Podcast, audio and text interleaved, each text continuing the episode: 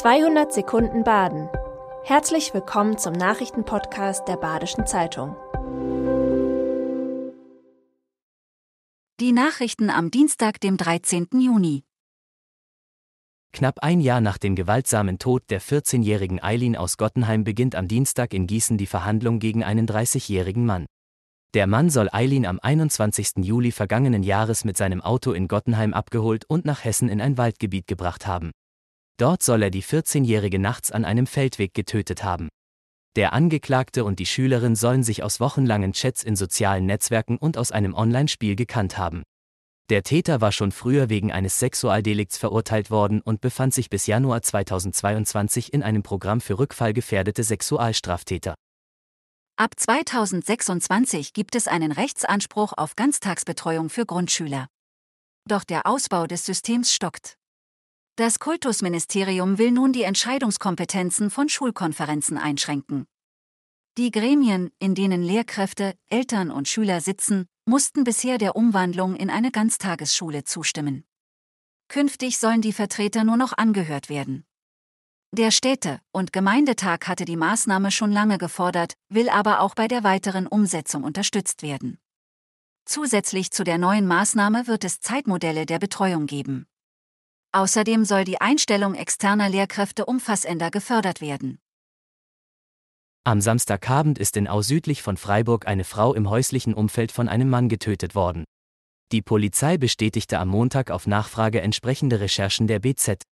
Der Großeinsatz am Wochenende sorgte in der rund 1500 Einwohnergemeinde für viel Aufmerksamkeit. Doch auch zwei Tage später ist kaum etwas über den Vorfall bekannt. Laut Aussagen von Anwohnerinnen und Anwohnern hatten Nachbarn am Samstagabend gegen 21 Uhr Schreie aus der Wohnung der Frau gehört. Daraufhin seien Nachbarn aktiv geworden und hätten die Polizei verständigt. Wegen anhaltender Trockenheit ist die Feuerwehr in ständiger Alarmbereitschaft. Daran wird sich auch in den nächsten Tagen nichts ändern. Doch nicht nur im Wald droht Brandgefahr. Fast täglich müssen die Feuerwehren im Landkreis ausrücken, um kleine Brände zu löschen. Dabei brennt es in der Regel dort, wo der Mensch nachlässig war. Seit Ende März gilt darum in allen Wäldern in Baden-Württemberg ein Rauchverbot.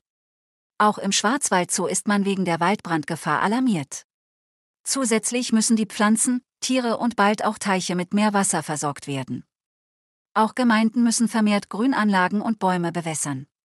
In Zukunft will man hier mit trockenheitsresistenten Pflanzen nachbessern. Die Drogenberatungsstelle Lörrach des AKRM bekommt es verstärkt mit der neuen Volksdroge Cannabis zu tun. Sorgen bereiten auch neue Formen des Drogenmissbrauchs. Vor allem junge Menschen stehen dabei im Fokus. Geprägt ist die Arbeit nach der Pandemie von der Rückkehr zur Normalität. Es nehmen wieder mehr Menschen die Beratungsangebote in Anspruch, was als positiv wahrgenommen wird. Verändert haben sich seit einigen Jahren die Konsumtypen. Sorgen bereitet der sich vor allem unter jungen Menschen rasch ausbreitende Konsum von Beruhigungsmitteln der Gruppe der Benzodiazepine. Leiter Frank Meissner warnt, der Beratungsstelle die Mittel zu kürzen. Für einen solchen Kurs werde man mit sozialen Folgekosten bezahlen. Das war 200 Sekunden Baden. Immer montags bis freitags ab 6.30 Uhr. Aktuelle Nachrichten rund um die Uhr gibt's auf der Website der Badischen Zeitung badische-zeitung.de. Bye.